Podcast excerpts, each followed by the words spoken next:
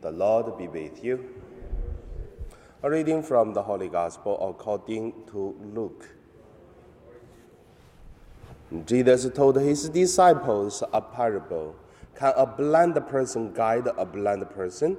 Will not both fall into a pit?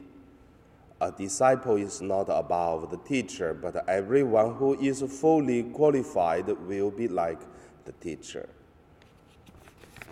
Why do you see the speak in your neighbor's eye, but do not notice the log in your own eye? Or how can you say to your neighbor, Friend, let me take out the speck in your eye, when you yourselves do not see the log in your own eye? You hypocrite! First, take the log out of your own eye, and then you will see clearly to take the speck out of your neighbor's eye. The Gospel of the Lord. So today, my meditation name is uh, Repent and Love. The first, let us look at uh, the problem of uh, and also the repent. In this world, everyone has a problem, everyone has wicked. The only thing is some people who is uh, smaller problems and uh, some people's problem big. Some people's like the problem of uh, the speak. Some people have the problem like the log. And also, some people are good of cover the problem, show the best to others. Some people are not good to cover, but uh, doesn't mean the problem is uh, small.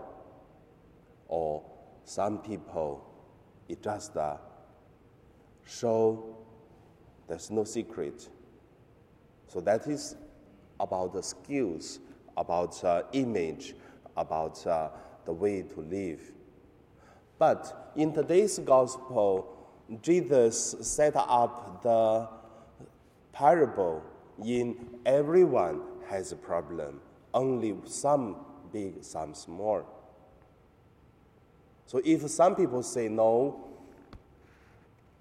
and then the person will not uh, see the space to develop to be the holiness. So that's the first. Everyone has a problem. Second point repent. When we talk about uh, love, first of all, we have to repent because the people who repent will see more clear the real world. And that is the starting of the salvation.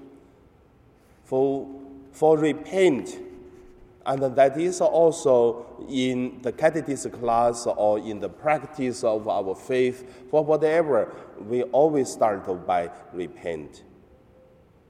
Because many times in our parish, firstly, I found something I did wrong, so that uh, have to change. If do not change, then first from myself, and then it's influence others. Unless repent cannot make holy for one person, for the whole parish. And also everyone need to repent. If uh, everyone say, I am not wrong, and then how about uh, the person going uh, big confliction, then who is the problem? If everyone right. So when we talk about love, and when we look at uh, the repent, then we will see repent doesn't mean uh, the things also not totally going wrong. You have to look at is we repent the part which is we did wrong, but at the same time to keep the things which is correct, and then continue to love and then to do the good things. So that put two together, repent and love, will help the person who want to see God, want to follow God, to go more deeper and also to right, uh, to walk on the right path of God. So that is uh, repent and love. If only talk about love, no repent cannot uh, develop. If only repent but do not love, the person will become selfish, will become never, never do the will of God.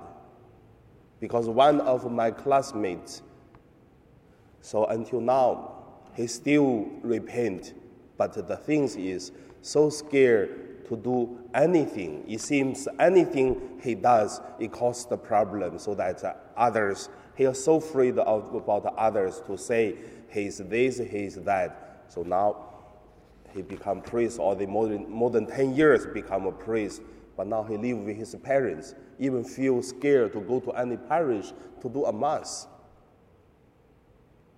So that is repentant love. And then the third point to look at is holiness. A person who has a heart of repent will help the people to go to the holiness. And then a person who have the courage to love and also to go to the holiness and also the person who looking for the will of God and then repent on the wrong thing and then doing the right thing on love, the spirituality, and then the person will see God, and also God will guide the person to go to the holiness. So that is today's gospel. So not only the blind, not only the person who has a the speed and also the log, but also there is the will of God and the love. And now we pray.